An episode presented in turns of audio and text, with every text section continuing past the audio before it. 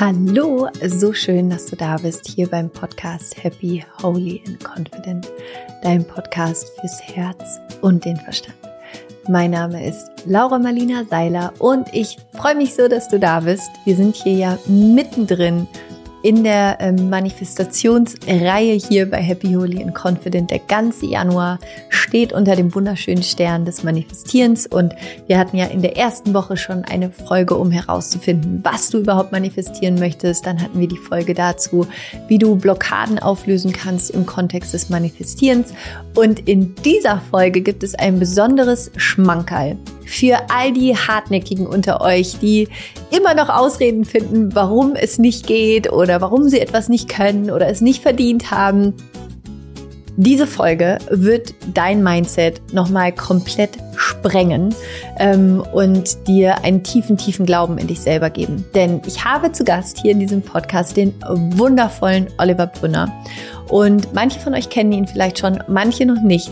Jedenfalls freue ich mich riesig, dass er da ist. Oliver, oh Gott, dieses Interview war, ja, für mich auf jeden Fall eins meiner absoluten Favorites hier im Podcast. Und Oliver war schwer behindert ähm, und ist in einem Heim unter anderem aufgewachsen, wo, oder als er 16 war, ist er in ein Heim, in ein Heim gekommen für Schwerbehinderte und ähm, wie es der Zufall wollte, in Anführungsstrichen, hat er für sich einen Weg gefunden, wieder an sich selber zu glauben. Und long story short, er ist heute Papa einer Großfamilie. Er ist ein unfassbar erfolgreicher ähm, Unternehmer, er ist Autor, er ist Coach, er hat seine eigenen Firmen, ähm, er steht auf großen Bühnen und spricht, er läuft den Halbmarathon und vor allen Dingen hat er diese unglaubliche Verbindung zu sich selbst, zu seiner schöpferischen Kraft und hat Unmögliches möglich gemacht. Er hat seinem Körper beigebracht, wieder gesünder zu werden, in seine Kraft zu kommen,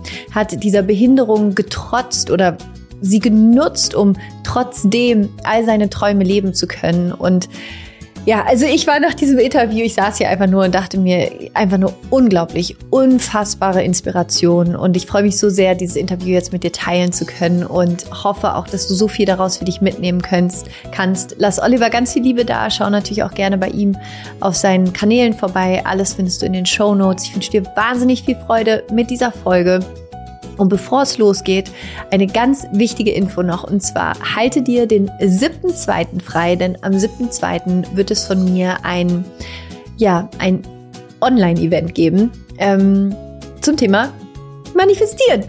Und wenn du da gerne dabei sein möchtest, freue ich mich riesig. Es wird live sein, online, kannst dich kostenlos anmelden. Wir werden eine wunderschöne Zeit miteinander verbringen und nochmal die ganze Manifestationspower zusammenbringen, die wir jetzt hier in diesem Monat im Podcast aufgebaut haben. Es ist quasi das Grand Finale ja, aus der Podcast-Reihe. Ich freue mich, wenn wir uns da sehen. Link findest du auch in der Show Note. 7.2. sei dabei. Es ist kostenlos. Es wird wundervoll. Wir werden tausende Menschen sein, die gemeinsam da in diese Manifestation Power einsteigen. Und ich wünsche dir jetzt erstmal ganz viel Spaß mit dieser Folge.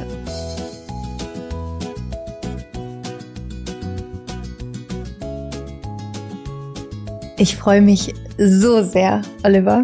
Wirklich so sehr, dass du hier bist. Ähm, ich bin einfach, ja, für mich bist du so ein Wunder. und es ist immer schön, in einem Wunder zu sitzen. Deswegen danke, dass du hier bist. Danke, dass du dir die Zeit nimmst und willkommen im Podcast. Ja, Laura, ich danke dir dass ich hier die Gelegenheit habe, mit dir zu sprechen. Und jetzt schauen wir mal, was passiert. Also schauen wir ich, mal, wo wir hingehen. Ich, genau, ich bin völlig offen und äh, ja, danke schön. Wo würdest du deine Geschichte beginnen lassen? Gibt es so einen Moment in deinem Leben, wo du gemerkt hast, jetzt wird's anders, als es bisher war? Das war im Grunde genommen der Moment, als ich ins Annerschiff gekommen bin, 1978, wo die Fremdbestimmung äh, zu 100 Prozent überhand nahm. Mhm. Wo ich also richtig gemerkt habe, jetzt ist es real vorbei. Ja, als ich noch bei meinen Eltern gelebt habe, ich war damals 16, da hatte ich gewisse Freiheiten im Dorf, ich war zwar der Dorftrottel und so weiter, aber ich konnte im Grunde genommen machen, was ich wollte. Und dann kommst du in so einen anderen Stift rein, wo 100% Diktat herrscht. Also wirklich Diktat.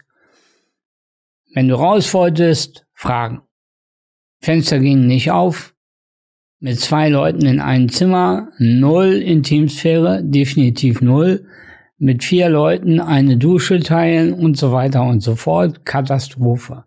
Und in dem Augenblick, da hat's bei mir richtig hart Klick gemacht.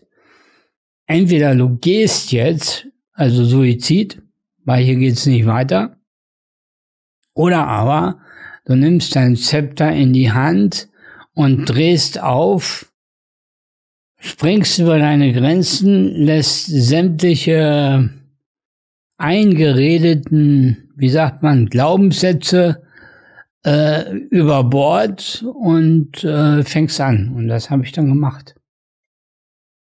Woher kam dieses Gefühl, ich kann das Zepter in die Hand nehmen? Weil so wie ich dich gerade verstanden habe, so wie du aufgewachsen bist, du hast gesagt, du warst der Dorftrottel, die wurde mhm. von außen wahrscheinlich oft das Gefühl gegeben, nicht gut genug zu sein, genau. anders zu sein, nicht dazuzugehören.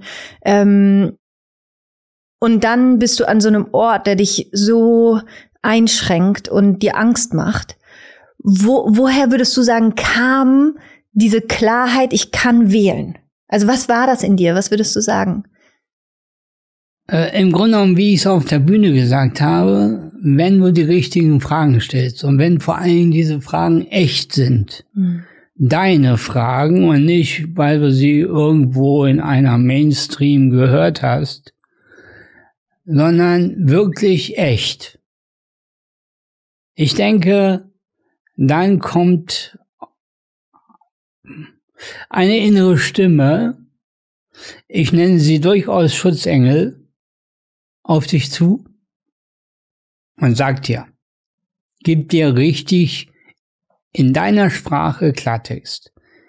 Entweder als Bilder, ganz häufig Bilder, Filme, oder auch als richtige ganze Sätze. Tu dies, mach das und so weiter. Sei frech, sei ohne Ende frech also auch der Mut. Regeln zu brechen, dir passiert schon nichts. ja? Und in diesem Moment, du warst in diesem Anna-Stift, die Fenster waren verschlossen, ja. du musstest fragen, ob du rausgehen darfst. Ähm, ich stelle mir die Atmosphäre, also wenn ich da mich reinfühle, sehr erdrückend vor. Ähm, und dann bist du, weißt du noch, wo du warst in diesem Moment? Warst du in deinem Zimmer und hast für dich wirklich, war das ein bestimmter Moment, wo du diese Entscheidung getroffen hast oder war es von da ein Prozess? Äh, naja, erstmal war ich so am Rande der Resignation, weil, ja, mach mal. Wenn alle gegen dich sind, und zwar richtig gegen dich, äh, füge dich. Das war die Hausordnung. Halt die Klappe, mach, was wir sagen. Das war Gesetz. Und dann lag ich auf meinem Bett und tatsächlich ist kein Joke, das ist echt. Im Radio NDR 2 lief tatsächlich dieser Radiomoderator, if you can dream it, you can do it. Und ich bin dann wirklich aufgestanden, habe mich angezogen, bin in die Stadt gefahren mit dem Bus. Damals gab es in der Innenstadt noch Schmorrel und von Seefeld, eines der größten Buchhändler. Und da lag in der Auslage draußen ein kleines Buch von Erhard Freitag. Mhm. Die Macht deines Unterbewusstseins. Wow. Für wow. sechs Mark oder so, es war ja noch D-Mark-Zeiten. Ich das gekauft. Hat dich das wie so also Bücher sprechen ja mit einem. Ja. War das für dich so, du hast einfach dieses Buch gesehen und wusstest, das ist das Buch? Im Grunde genommen hat das geleuchtet, ja. ja. ja das, das hat ist, mich oh, das angegrinst, so ja. ja, so. Da lagen ja hundert andere genau, Bücher. Genau, deswegen, aber es war nur, das war hell, ne? So, genau. ja. Das war, okay. nämlich. Ja, okay. Mhm. Und dann habe ich noch äh, auf dem Weg wieder zurück ins Anna-Stift angefangen zu lesen. Ich wäre beinahe von der U-Bahn auch angefahren worden, weil ich einfach im Lesen weitergelaufen bin. Wie das eben so ist, ja, ja. wenn du gefesselt wirst von Texten. Und äh, äh, da stand ganz vorne eine kann ich nur jedem empfehlen, eine Anweisung. Wenn du reich werden willst, halte dich unter Reichen auf. Hm. Wenn du gesund werden willst, halte dich unter Gesunden auf. Und wenn du glücklich sein willst, fange jetzt an. So. Wow. Und das habe ich gemacht. Ich habe dann überlegt, hm, wie kriegst du das unter einen Hut, gesunde und reiche? Und dann habe ich gesehen, damals gab es das Wertheim-Gebäude noch am Kröpke, das ist ja inzwischen abgerissen. Welche Stadt ist das? Hannover. In Hannover. Hannover, Hannover. Äh, Kröpke, sehr bekannter äh, Treffpunkt an der berühmten Kröpke-Uhr. Und gegenüber war das Wertheim-Gebäude, äh, 70er Jahre Kasten, diese klassischen Betonbunker, ne? So. Aber oben drin, da war ein Sportcenter, Medicofit hieß das sehr teuer, war so für die oberen 10.000 der Stadt Hannover, ja. Ich da oben rein, weil ich dachte, hm, da sind Reiche und sie sind auch gesund. Wow, also, wie passt. klug. Also, aber wie gut. Ne? Ja, ja, ja, ja wirklich, es war wirklich so. Ja. Und ich da rein und natürlich haben die das sofort registriert, äh, Behinderung und so weiter. Da sagten sie, mm, nee, das können wir nicht machen, wegen Behinderung zu gefährlich. Ich, ja, aber es muss doch einen Weg geben. Ihr könnt doch nicht einfach von Anfang an sagen, nein. Es muss doch irgendwann eine Probemöglichkeit geben. Und dann kam der, waren so mehrere äh, Assistenten da. Da sagte einer, hey, wir haben doch zwei Ärzte im Haus, Orthopäden wir stellen dich vor und wenn einer von denen sagt, du kannst hier trainieren, dann darfst du rein. Super. Ja, und dann bin ich zum äh, damals noch Dr. Gabe, heute Professor Dr. Gabe in Hannover, Orthopäde. Und er sagt, hey Oliver, hm, die gesamte herrschende Lehrmeinung sagt, Spastiker und Muskeltraining geht gar nicht, weil die Kontraktion sich verstärkt. Die Krämpfe könnten stärker werden. Aber, sagt er, es muss ja nicht alles stimmen, was geglaubt wird. Und so ist er tatsächlich, hat gesagt, hey, du gehst hier vier Wochen Probetraining, du versprichst mir, dass du nur mit dem Trainer gehst, nie alleine an die Maschinen, dann kannst du hier trainieren, kostet nichts. Ja, war ich drin. Und dann bin ich jeden Tag, tagsüber war ja Anna-Stift, und abends dann 16, 17 Uhr in das Center gefahren mit dem Bus. So. Und hab da trainiert. So richtig volle Kanne und mache ich manchmal heute noch. Wenn ein Gerät nicht so will wie ich, dann spreche ich mit dem. Na, du bewegst dich jetzt, ja, so. Und das ist aufgefallen in dem Center. Und da war es tatsächlich so, da kam dann einer, es gibt ja diese Eiweiß-Shake-Bars, ne, wo dann die Leute mal sitzen und drauf achten, dass sie gesehen werden. Äh, so, da kam einer auf mich zu und sagte, Oliver, du fällst hier richtig auf, sagt er. Du fällst hier auf. Es hat noch keiner irgendwie jemanden gesehen mit deiner Behinderung in einem Center. Was machst du? Da ich, naja, ich bin im, noch im Anna-Stift ich springe so ein bisschen in der Zeit, ne? Äh, aber ich habe das ganz große Interesse in der nächsten Zeit meine letzte Abmahnung zu starten, damit ich da rausfliege. ja, wirklich, so war es wirklich. Und dann sagte er, okay, was machst du dann? Sag ich, ja, das weiß ich noch nicht. Hm was hast du denn gelernt? Sag ich, ja, wenn ich das alles so schaffe, werde ich Bürokaufmann sein, bevor ich rausfliege. Okay. Dann bring mal deine Zeugnisse mit, ich denke mal nach. Wow. Ich nenne das wirklich Fügung. Ja. Ja. So. Und dann gab es eine Woche andere, und dann sagte er, Oliver, ich habe einen Sohn, Originalworte nicht meine, seine, ich habe einen Sohn, der ist so doof, den trifft der Blitz beim Scheißen. Und der soll Abitur machen. Und ich gebe dir die Aufgabe, bring ihn durchs Abitur. Du bist Kaufmann, Der soll BWL lernen, der soll Buchhaltung können. Du hast das, du kannst das, mach das. Jeden Tag vier Stunden, wenn er aus der Schule kommt, bist du bei ihm zu Hause und fängst ihn ab und machst mit ihm seine Hausaufgaben. Jeden Tag vier Stunden. Krass.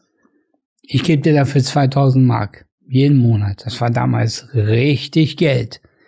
Wir reden von 1984. Mhm. Und dann kam ich auf die Idee, na ja, mit den 2000 Mark, da könnte ich doch auf die gleiche Schule gehen. Das war eine Privatschule, Dr. Buhmann, die gibt's heute noch, in der Prinzenstraße. Ich dahin, war ich hier, Bürokaufmann, hatte inzwischen bestanden mit 1,0. Tatsächlich, Urkunden gibt's alle. Und sage, ich würde jetzt gerne mal eine Realschule nachmachen. Okay, zwei Jahre. Gut. Kostet 150 Mark im Monat. Sag ich, kein Thema. Ich habe äh, einen guten Sponsor. ja, so. Ja, dann habe ich das gemacht.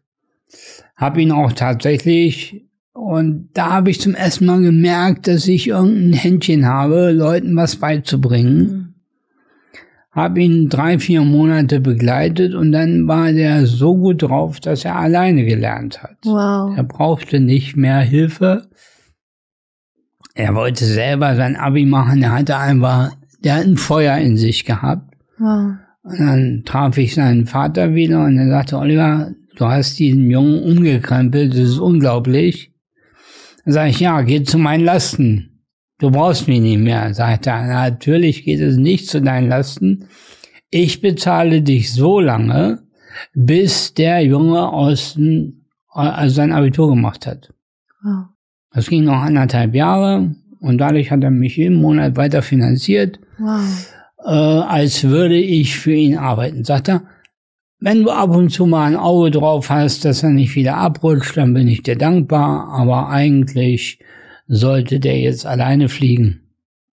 Gesagt, getan. Ich habe dann auch Realschule abgeschlossen. Dann habe ich die Schule gefragt, hey, ich würde gerne das Wirtschaftsabitur machen. Er sagte, ja, kannst du. Du kannst sogar eine Klasse überspringen, weil du Kaufmann bist. Du brauchst die Elfte nicht mehr. Okay. Und dann kam der Mathelehrer auf mich zu und sagte, Mensch, Oliver, ein Jahr Abitur. Mathe überspringen, das ist ein dickes, dickes Brett. Ich bleib diese Sommerferien zu Hause, wollen wir zusammenarbeiten. Wow. Dann hat er mir das angeboten, hat mich tatsächlich durchs, Ab durchs Mathe-Abi ge ge getrommelt, im wahrsten Sinne des Wortes. Ja, und so ist das Ganze entstanden. Und dann bin ich nach Lüneburg und habe da angefangen zu studieren. Wow. Von null auf 100. Und ähm, wenn ich damals im Annerstift immer davon gesprochen habe, ich werde mal richtig reich, ich werde tolle Frauen kennenlernen, ich gucke mir die Welt an, dann, die wollten mir tatsächlich, haben sie ja sogar, Berührungstabletten gegeben. Aber ich hatte irgendwo in dem Film Einer flog übers Kuckucksnest von Jack Nicholson gelernt, wie man Tabletten nimmt, ohne sie zu nehmen. Wow. Wird ja in dem Film gezeigt. Sagt er, du darfst dich nie gegen eine Tablette wehren. Dann prüfen sie nach, ob du sie nimmst. Du musst so tun, als wenn du sagst, na endlich, ich habe schon darauf gewartet, dass ich endlich dieses Zeug kriege. Und genau diesen Trick habe ich auch angewandt und hab denen gesagt, na endlich, es wird ja aus Zeit, ich halte es hier gar nicht mehr aus. Im Mund gesteckt, aber nicht runtergeschluckt. Und kaum so sie weg. So smart, so smart. Ja, nun, ich falle. und so ist es damals wirklich, wirklich, und die haben alle gesagt, Oliver, du hast einen Realitätswahn, ja, du bist realitätsfremd. Zum Glück. Damals war das so. Ich habe so ein, wie nennt sich das, Intelligenztest machen müssen äh, in dem Haus und da kam raus, äh, gibt sogar noch den Test, ähm, Intelligenz ausreichend für Bürogehilfe. Das war die, das Urteil und dementsprechend haben sie mich auch behandelt. Behandelt. Ja, also behindert und doof, ne? So. Ja, und äh, heute kann ich sagen, sie haben sich massiv geirrt, würde ich behaupten. ja. Was würdest du sagen, weil also ich, wenn ich mir das vorstelle, ja, wie, wie du, wie du groß geworden bist, die Dinge, die dir gesagt worden sind, ähm, bei den meisten Menschen ist es ja wirklich, die fangen ja an, das zu glauben. Ja, ja. Ähm, was würdest du sagen, hat dir dann am meisten geholfen, auf geistiger Ebene eine neue Realität zu erschaffen, die dann dazu geführt hat, dass du ja wirklich auch deine äußere Welt verändern konntest. Ähm, weil bei den meisten Menschen, die bleiben ja da drin gefangen. Mhm. Die bleiben ja in diesem, in diesem emotionalen, mentalen Gefängnis drin, obwohl sie den Schlüssel die ganze Zeit in der Hand haben, aber sie denken, sie dürfen ihn nicht benutzen. Mhm. Ähm, und du hast ja dann, selbst als du angefangen hast, deine Realität zu bauen, wurdest du ja sogar noch mehr abgelehnt. Also was würdest du sagen, auch für jemand, der gerade zuhört und vielleicht an einem ähnlichen Punkt ist, vielleicht auch eine Behinderung hat oder ähm, irgendwie aufgrund von systemischer Diskriminierung zum Beispiel nicht die gleichen Möglichkeiten hat? Ähm, oder jemand, der einfach gerade, du hast es vorhin so schön gesagt, wenn alle gegen dich sind, wenn alle gegen dich sind, gegen das, was du siehst für dich, für dein Leben, was würdest du sagen, ist der erste Schritt, um das Zepter zurückzubekommen? Ich denke, und so war es auch tatsächlich bei mir, sich Beispiele holen, am besten aus der Literatur, wo Leute darüber berichten, wie sie selber aus einem Loch heraus ihr Leben neu gestaltet haben. Und natürlich war Erhard Freitag der allererste. Dann war es später Joseph Murphy, ganz klar. Äh, Catherine Ponder, die Heilungsgeheimnisse und wie man sie alle aufzählen kann. Ja, und äh, da, damit hat es bei mir wirklich begonnen, dass ich gelesen habe, wie haben es denn andere gemacht? Mhm. Ja, und habe dann das eine oder andere und das meiste, was in den Büchern steht, ist Träume. Stell es dir vor, durchlebe es selbst, auch in Gedanken, ja. Fahr den Porsche im Kopf. Wenn du ihn im Kopf nicht fahren kannst, geh zum Autohaus, setz dich rein als Probefahrt. Also gar nicht kaufen, sondern einfach nur reinsetzen, die Gerüche wahrnehmen, den Zündschlüssel mal umdrehen. Also das einfach mhm. mental zu erleben. Äh, und das ist ja Kern all dieser Bücher letzten Endes. Aber ich war immer noch der Behinderte. Im Kopf schon nicht mehr. Materie folgt dem Geist, ne? Es hat sich dann langsam gedreht, auch durch den Sport natürlich. Äh, Bewegung schafft Bewegung. Und dann gab es ein Ereignis, das weiß ich noch wie heute, im Sommer 2000, also schon einige Tage her. Ähm, ich hatte meine Hände schon so, dass ich äh, Auto fahren konnte und, und, und so weiter. Und dann treffe ich auf dem Wochenmarkt einen Onkel, der mich zehn, zwölf Jahre nicht gesehen hat. Und auf einmal, wirklich in Bruchteilen von Sekunden, schnappen meine Hände wieder zu, dass sie hier unten am Ärmel sind. Also die alte, ich kann das schon gar nicht mehr. Die alte klassische Verkrampfung, meine Sprache war wieder extrem lallend. Ich denke, oh, was ist jetzt? Der Onkel geht, hat sein Gemüse gekauft, geht wieder seines Weges, ja, und ein paar Minuten später war alles wieder wie trainiert. Und da habe ich gesagt, was geht denn hier ab? Ein Körper ändert sich nicht so in dieser kurzen Zeit. Und dann kam zum ersten Mal der Gedanke in meinen Kopf, könnte es sein, dass ich die Behinderung habe, weil ich daran glaube? Ja. Und das war so der Kernschlüssel wo dann wirklich es anfing, dass die Behinderung sich wirklich drehte, drehte, weil ich gesagt habe, okay. Und dann habe ich mich natürlich gefragt, wenn das alles Illusion ist, kann man die Illusion trainieren. Und da gibt's die klassische NLP, ja. Neurolinguistische Programmierung. Und dann habe ich erst den Practitioner gemacht. Ich weiß noch, der, der damalige Trainer, der kam nach der Vorstellungsrunde zu mir und sagte, Oliver, das habe ich noch nie erlebt. Ich bin jetzt 30 Jahre Wahrnehmungstrainer und ich habe nicht gemerkt, dass du eine Behinderung hast. Was ist das? Dann sage ich, ja, du bist ohne Vorannahme auf mich zugekommen. Du kanntest mich ja vorher nicht. Und dadurch hast du mich erstmal genommen, wie jeder andere Mensch auch. Dann sagt er, das ist mal eine coole Antwort. Dann habe ich den Practitioner bestanden, dann habe ich den Master nachgezogen und wenn man mich länger kennt, ich mache nichts, wo ich nicht an die Spitze kann.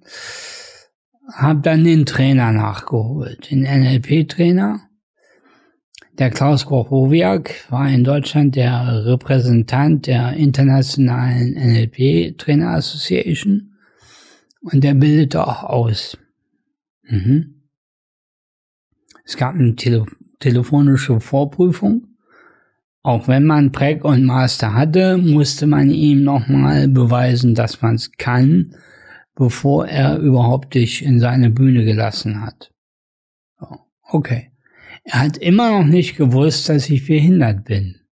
Weil am Telefon sieht man es ja nicht. Wir sitzen so in dem großen Halbkreis, ne, so 25 Leute. Irgendwann kommt der Oliver dran vorstellen. Er sagte, Oliver, du brauchst gar nicht anfangen. Solange deine Hände, damals hatte ich sie noch hinterm, immer hinterm Rücken versteckt, solange deine Hände nicht zu dir gehören, mache ich die nicht zum Trainer. Bam, kriegst du einmal eine geklatscht, ne? So. Dann sagt er, wir machen ja gleich Pause, dann gehst du zu meiner Irmchen, das war ihr seine Assistentin, lässt dir die 6000 Euro wiedergeben und dann gehst du nach Hause. Alles klar? Gut. Nächster. Rotz und Wasser geheult, ne? Ich denke, oh no, ja? So. Und dann, der letzte kam dran, sagte auch, sagte Oliver, ich habe mir jetzt nochmal überlegt, die 6000 Euro finde ich eigentlich auch ganz cool wenn du in der Pause bleibst und wir nach der Pause dich auf deinem Platz finden, dann kannst du bleiben. Wow. Allerdings baue ich dich auseinander auf die Molekularebene und setz dich wieder zusammen. Und ich mache aus dir einen Trainer, den hat die Welt nicht gesehen. So, sagt er, lass dich drauf ein oder lass dich nicht drauf ein, aber es gibt nur schwarz oder weiß. Dazwischen gibt es nicht. Null Kompromisse. Und das habe ich dann gemacht.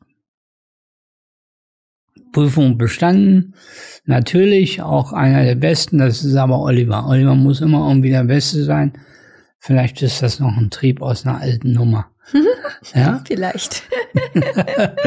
ja, so. Und so bin ich zur NLP gekommen und damit habe ich natürlich dann eigene Formate entwickelt. Äh, ein großes Thema der NLP ist ja die Sprache. Ja. Und dann habe ich wirklich ähm, gelesen, gelesen, gesucht. Rupert Sheldrake wird ja was sagen, morphogenetische Felder, finde seine Arbeit brillant, habe ihn angemeldet, ja, gesagt, hör mal, ich habe mal eine Frage. Kennst du die Namen der Energiefelder? Hast du Namen? Sagt er, nein, ich habe keine Namen, aber ich wünsche dir viel Glück. Die Mail habe ich heute noch, schon ein paar Tage her. Und dann fing ich an zu suchen, zu suchen, zu suchen. Wie könnte, wie könnte man sowas finden? Und ich habe ähm, also zu Hause rund viereinhalbtausend Bücher stehen. Also ich bin mit Büchern umgeben. Es gibt bei uns nicht einen Raum, wo nicht irgendwie ein Stapel Bücher rumliegt äh, oder im Regal. Anna kann das definitiv bezeugen. Und so habe ich ein Buch gefunden, die Nakamadi-Schriften, gelesen hoch und runter, immer wieder, immer wieder, nichts gefunden und dann auf einmal, als wenn dir die Schuppen von den Augen fallen, da stehen sie.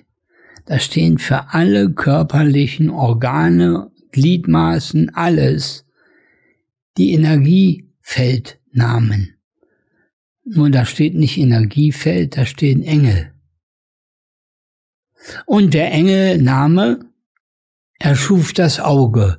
Und der Engelname schuf die Hand. Und, und, und. Das geht so 150, 200 äh, Begrifflichkeiten, wo wirklich drin steht, welches Energiefeld erschaffen wurde, durch welchen Engel. Dann habe ich gesagt, gut, Engel, was ist Engel? Engel ist ein Begriff für Energien.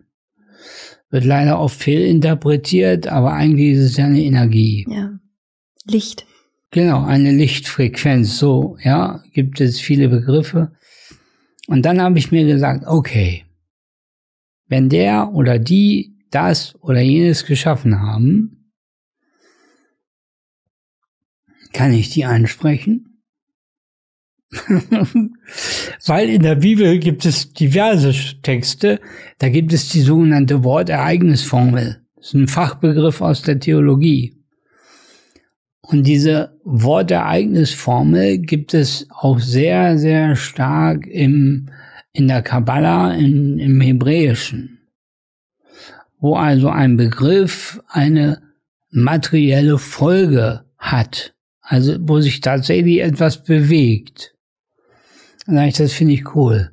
Und wenn ich jetzt meine eigenen Wortereignisformeln baue, indem ich dem Engel, der die Hände gebaut hat, sage, erinnere dich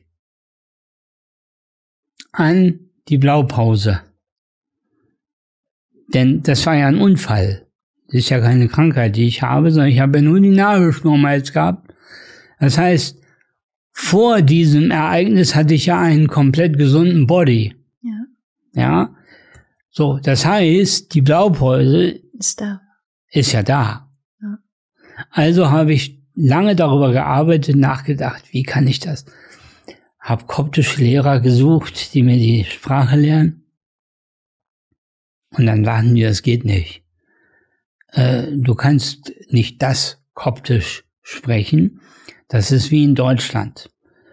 Der Norden spricht das gleiche Wort anders aus als der Süden. Du hast Bayern, die verstehst du gar nicht. Äh, und du hast, äh, hast äh, äh, äh, Norddeutsche, die verstehst du auch nicht. Aber beide reden dasselbe Wort. Ja. Und dann kommt's wieder. Die inneren Dialoge. Wenn dir außen keiner sagen kann, wie es geht, dann frag nach innen. Und das tue ich.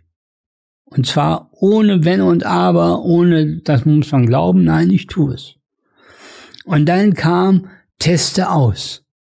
Sprich laut, sprich leise, sprich im vorderen Mund, sprich im hinteren Mund und so weiter, bis das Energiefeld reagiert.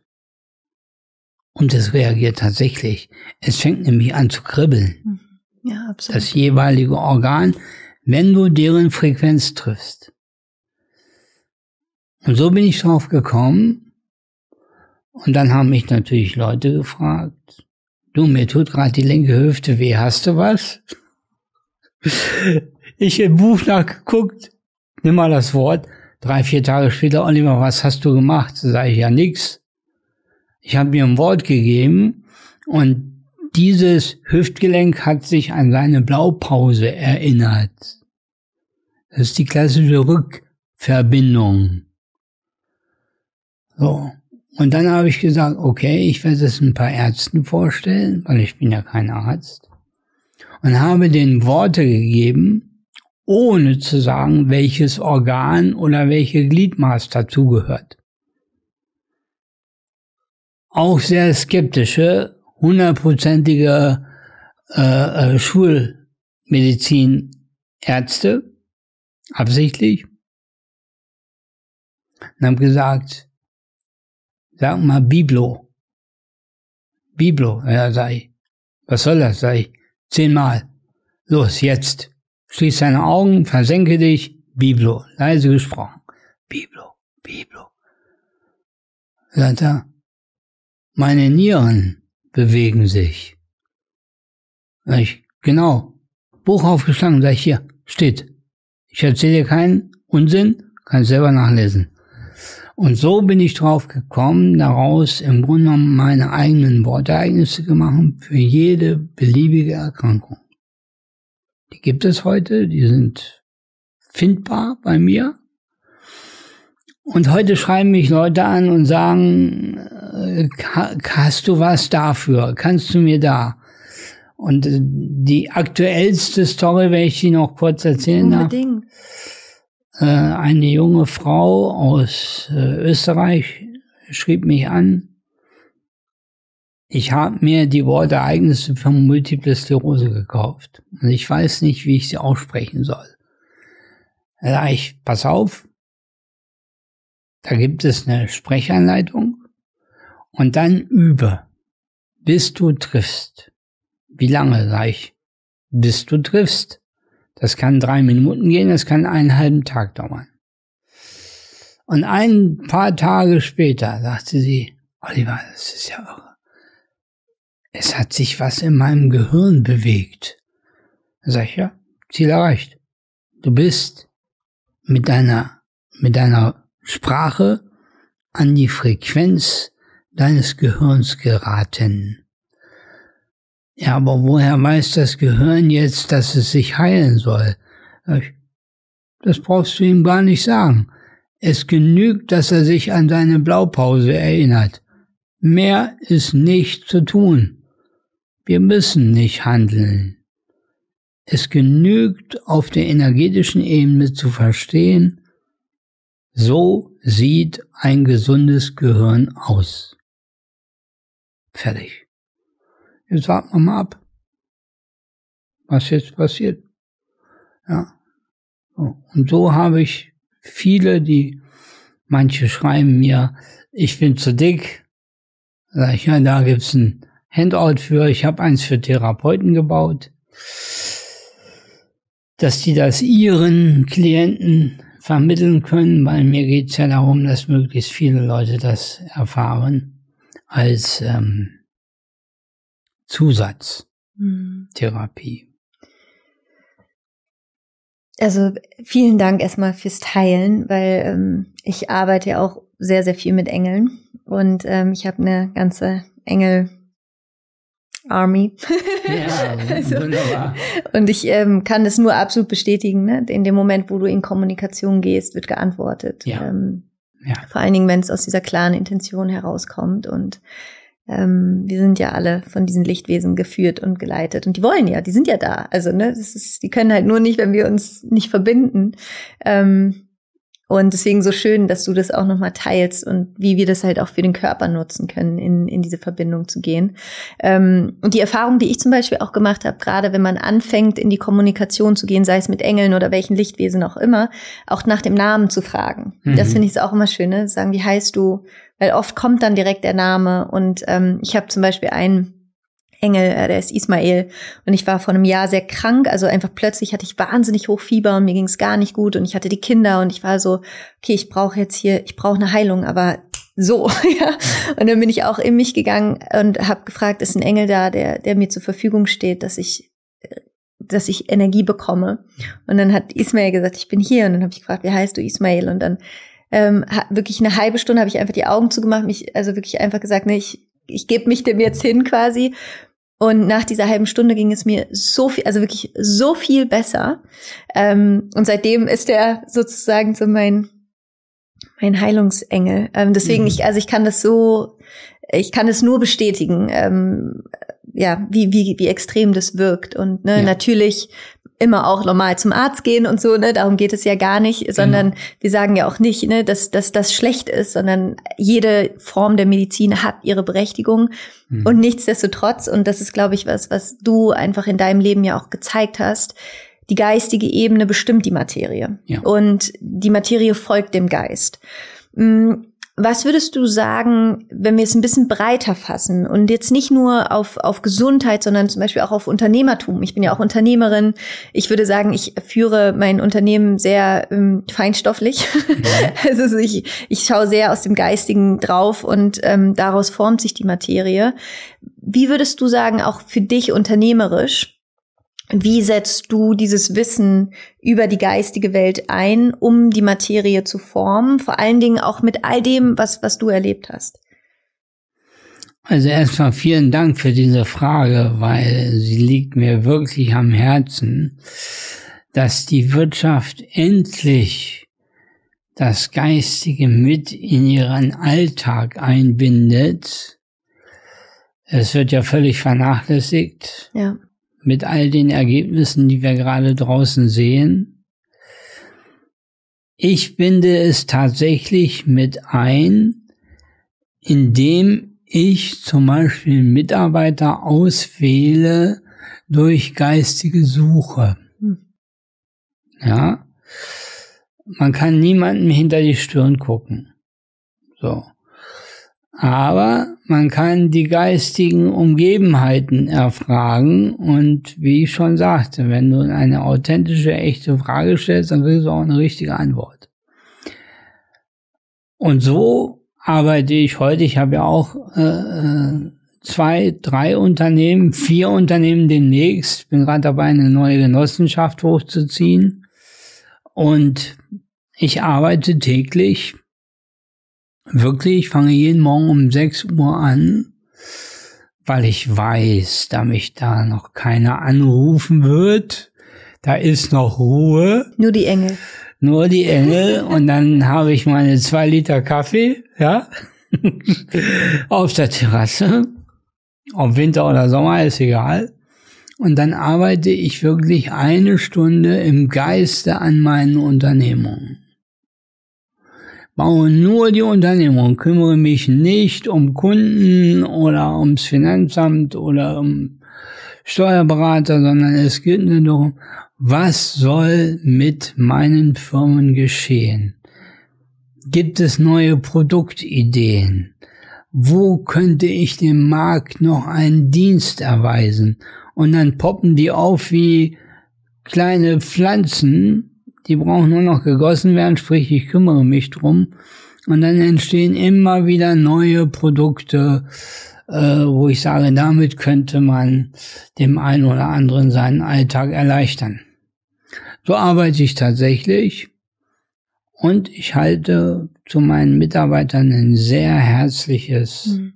Verhältnis persönlich.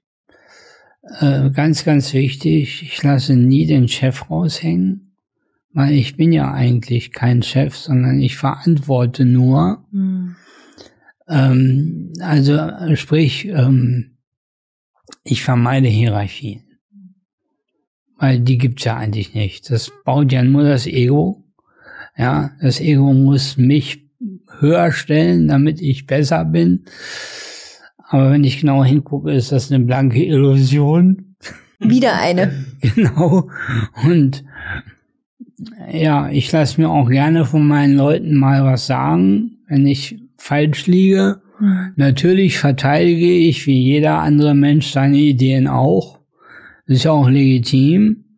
Aber ich bin nicht der Typ, der sagt, wir machen das jetzt so, weil ich das so will. Mhm.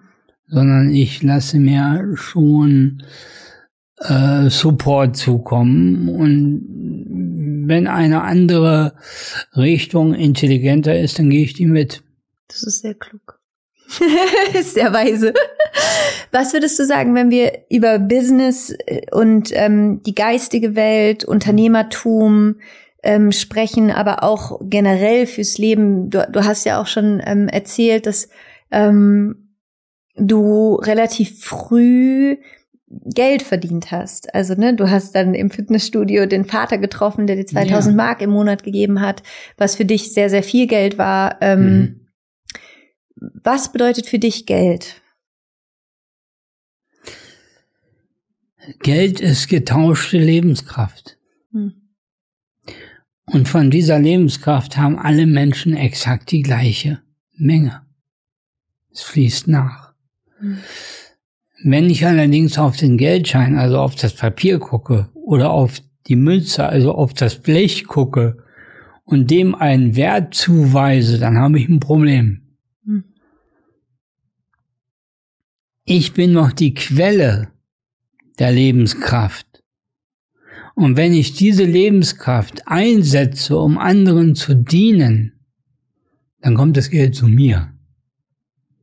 Also klar, deutlich, so lebe ich auch in meinem Unternehmen, in meiner Familie, da waren die Kinder alle noch Mini-Zwerge, da war, wurde schon am Frühstückstisch gesagt, niemals die Kosten senken, immer die Einnahmen erhöhen, das ist der Weg. Weil wenn du anderen Menschen die Kosten senkst, dann müssen sie anfangen zu sparen, bis sie bei dir sparen. Und da zitiere ich immer wieder gerne Karl Lagerfeld, der gesagt hat, wenn du dein Geld unbedingt aus dem Fenster rausschmeißen willst, lass die Tür offen, damit es wieder reinkommt. ja, und danach lebe ich auch. Also mir geht es grundsätzlich immer darum, wenn ich Geld brauche, dann gebe ich Leistung. Mhm. Ja? Dann gebe ich Leistung und wenn ich viel Geld brauche, dann gebe ich viel Leistung und wenn ich noch mehr Geld brauche und meine Leistung nicht ausreicht, dann muss meine Leistung wertvoller werden. Also es ist doch alles ganz logisch. Was wir nicht tun dürfen, ist dem Geld einen Wert beimessen dann verstricken wir uns mit der Materie. Und ich denke, da liegt das, der Schlüssel, dass jeder Mensch reich werden kann. Ja, ich stelle in meinem Anti-Blockiersystem Seminar immer genau eine richtige Frage. Ja, ich weiß, ist der Unterschied zwischen einem Elon Musk, der 500 Millionen verbrennt und sagt, okay, dann machen wir es halt nächstes Jahr nochmal, und jemanden, der seine Groschen zusammentragen muss, um sich ein Brötchen zu kaufen. Wenn doch alle auf die gleiche Lebenskraft zugreifen. Wo ist der Unterschied? Finde den Fehler. Ja. Und der Fehler ist Blockaden. Ja. Ich darf nicht, das steht mir nicht zu, hast du das verdient und all diesen Bullshit. Und wenn du den aus deinem Kopf rauskriegst, dann steht die Tür für dich offen, ein materieller Musk zu werden. Der hat auch Macken. Aber Definitiv. An, aber nicht an der Ecke. Nee. Aber nicht an der Ecke. Da fließt es auf jeden Fall bei ihm. Ja, ja. ähm, du hast es gerade angesprochen mit den Blockaden und die Verstrickung mit der Materie. Ja. Ähm, was kann jemand, der jetzt gerade zuhört und fühlt, was du sagst und sagt, es macht Sinn, was würdest du sagen, was ist der erste Schritt, um wieder mehr in das Bewusstsein über sich selbst zu kommen, ähm, überhaupt vielleicht erstmal in das Bewusstsein über sich selbst zu kommen und sich trennen zu können, also wirklich zu sehen, ich, ich habe die Fähigkeit, in der geistigen Welt zu arbeiten, wie so ein Alchemist und es von dort zu transformieren in die Materie und eigentlich auch wieder rückwärts. Ähm, was würdest du sagen, ist etwas, was jeder Mensch tun kann, jeden Tag, um diese Fähigkeit zu stärken und das eigene Bewusstsein zu erhöhen, im Sinne von wirklich in der Tiefe zu verstehen, wie machtvoll und schöpferisch jeder Mensch ist. Und ja, wir alle haben keinen Einfluss auf alle Umstände und auf Dinge, die uns passieren, gerade in der jetzigen Welt. Aber wir haben Einfluss darauf, wie wir mit uns sind, wie wir damit umgehen. Ähm, und dafür ist es ja so wichtig, sich in sich stabil verbunden und in Kontakt zu sein mit der eigenen schöpferischen Kraft. Was würdest du sagen, wie, was kann jeder Mensch tun, um damit ein bisschen mehr in Verbindung zu kommen? Ich habe so mehrere Ansätze. Wenn ich den ersten, den wichtigsten von allen mal als erstes nennen darf, nimm dich nicht so wichtig. Hm. Nimm dich nicht so wichtig bedeutet nicht, dass du dir nicht wert sein sollst, sondern wenn man dich mal anficht, dann lass es an dir abperlen wie ein Tropfen Wasser auf einer Lotusblüte. Nimm dich nicht so wichtig heißt, setze mal dein Ego in die zweite Reihe, damit die erste Reihe frei wird für den Geist. Uff. Weil die Engel kommen nicht von alleine. Hm. Die müssen gerufen werden und sie müssen Platz haben. Ja. Sie werden nicht anfangen, mit deinem Ego in die Konkurrenz zu gehen. Ja, und deshalb sage ich, nimm dich nicht so wichtig, stell dein Ego mal in die zweite Reihe und dann, dass die transzendentale Meditation, also ein beliebiges Wort, am besten eines, was keine Bedeutung hat, und dann einfach mal vor dich hin leise sprechen, sprechen, sprechen, sprechen. Du wirst merken, nach einem Augenblick ähm, verlierst du sämtliche Ängste. Das Ego ist nämlich die Angst. Hm. Und das geht an die Seite, weil der, der transzendentale Sprechgesang oder auch das Mandala äh, kann man ja auch machen, äh, verdrängt das Ego. Ja. Und wenn das Ego weg ist, dann entsteht eigentlich die Energie. Und das, was ich erlebe, immer wieder erlebe, ist, du brauchst gar nichts tun. Du musst nicht hinterherrennen. Du musst auch nicht hinter dem Geld hinterherrennen, sondern du musst es geschehen lassen. Hm. Es kommt auf dich zu. Was auf dich zukommen soll, das musste dem Universum allerdings schon sagen, weil sonst kommt nämlich alles auf dich zu und das Allermeiste davon willst du gar nicht haben. also plane. Sage, was willst du? Träume. Schreibe die Träume richtig auf. Es gibt keine Vergangenheit, es gibt keine Zukunft, es gibt nur das Jetzt. Deshalb darf man bestimmte Worte wie ich werde nie verwenden. Weil alles, wo das Wort werde steht, findet nicht statt. Es ist ja Zukunft. Ich bin. Genau, ich bin. Und, und da gibt's noch ganz viele andere Tipps. Äh, das würde jetzt hier, glaube ich, einen Rahmen sprengen. Aber im Grunde genommen äh, muss alles im Jetzt beschrieben werden. Wie im Storytelling ist man ja auch im Jetzt. Selbst wenn es schon Jahre her gewesen ist. Das ist im Grunde genommen die Technik und der Trick. Ja. Ja, genau.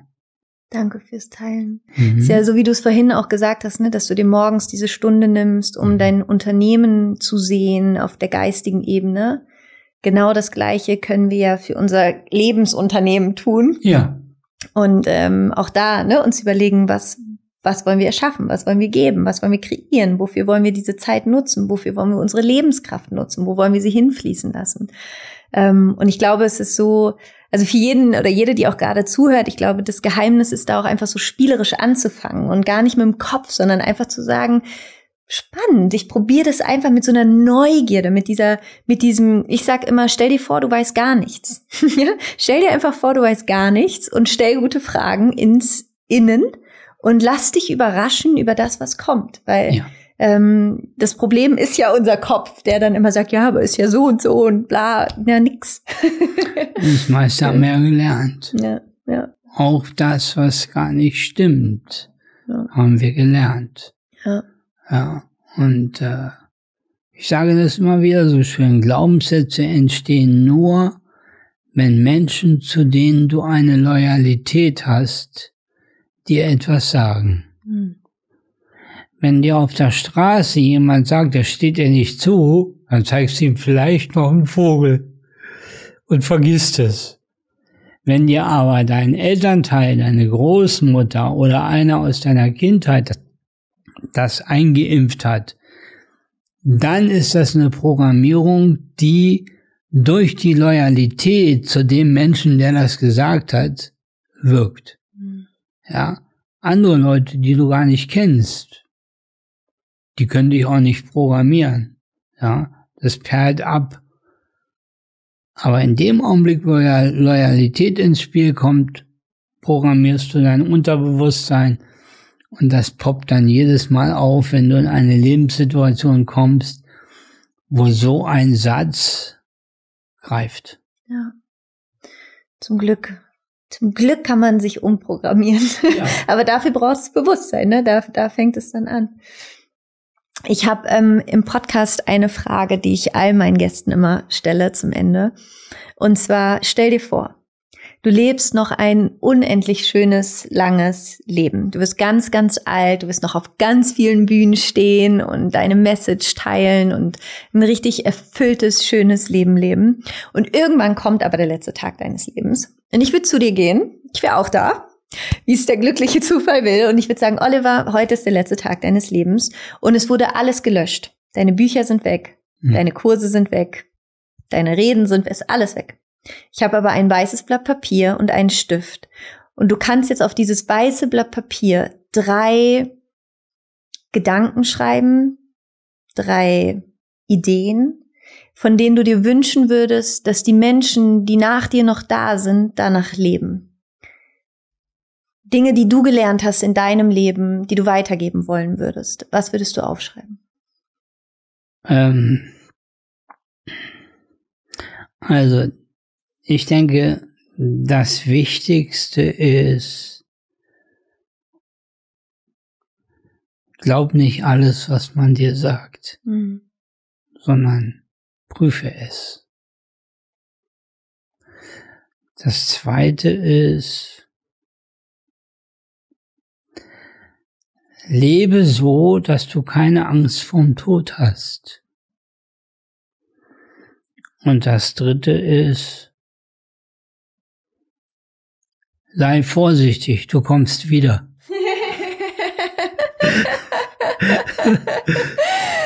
so schön. Oliver, danke von Herzen wirklich für dein Sein. Danke für oh Gott, diesen unbändigen Glauben an dich selbst, dieses Sprengen von all diesen verrückten Ketten, die irgendjemand mal um dich gelegt hat, wo du gesagt hast, ist nicht meins, ist deins, ähm, fürs Vorausgehen, fürs Vorgehen, für ähm, für die Verbindung zwischen Körper, Geist, Seele und einfach das Zeigen, es geht. Wir haben Einfluss, wir können mhm. Einfluss nehmen. Ähm, und für die Freude, die du am Leben hast. Es ist so schön und es ist so wertvoll und es ist so inspirierend und vielen, vielen Dank wirklich für dein Sein und das Gespräch. Ich danke dir und einen letzten Satz, wenn ich ja. darf. Freude ist das Zahlungsmittel im Universum. Mhm. Deshalb freue dich. Dankeschön. Ich danke dir. Ich hoffe, dass du ganz viel aus dieser Folge für dich mitnehmen konntest und dass ich nicht zu viel versprochen habe, dass dieses Interview wirklich unsere, unseren Geist vervielfacht sprengt und einfach zeigt, was alles möglich ist, wenn man sich die Zeit nimmt, die Ruhe nimmt, den Blick nach innen wendet und anfängt wieder an sich zu glauben. Und dass unser Geist einfach die Materie maßgeblich mitbestimmt. Und in dem Moment, wo wir wieder in dieses Bewusstsein kommen, in diesen Glauben an uns selbst, passieren einfach Wunder. Und ich würde mich riesig freuen, wenn du mir natürlich auch zu der Folge heute deine Gedanken da lässt, einfach in den Kommentaren, falls du es bei mir auf der Webseite guckst oder auf YouTube. Und äh, super gerne teil die Folge mit allen Menschen, die du kennst, schick sie weiter spread the word, spread the love und äh, schau so gerne auch bei mir bei Instagram vorbei, at Laura Marlina Seiler. Auch da gibt es ganz viel Liebe und natürlich Infos und ich nehme dich immer mit durch mein Leben, also komm gerne da vorbei, at Laura Marlina Seiler. Und dann am 31.01. gibt es die fünfte Folge hier aus dem Manifestations-Special und diese Folge wird eine Q&A-Folge. Das heißt, wenn du jetzt in diesen ersten vier Folgen aus dieser Reihe eine Frage hast, die ich hier noch nicht beantwortet haben sollte, zum Thema Manifestieren, dann kannst du mir jetzt eine Sprachnachricht schicken. Super easy. Äh, einfach über WhatsApp. Die Nummer findest du in den Show Notes oder falls du auf meinem Blog guckst, siehst du unten so ein kleines Mikrofon, wo du draufklicken kannst und da kannst du mir deine Sprachnachricht schicken. Und mit etwas Glück höre ich deine Sprachnachricht im Podcast ab und werde diese Frage beantworten. Also schick mir so gerne deine Frage. Ich freue mich, deine Stimme zu hören.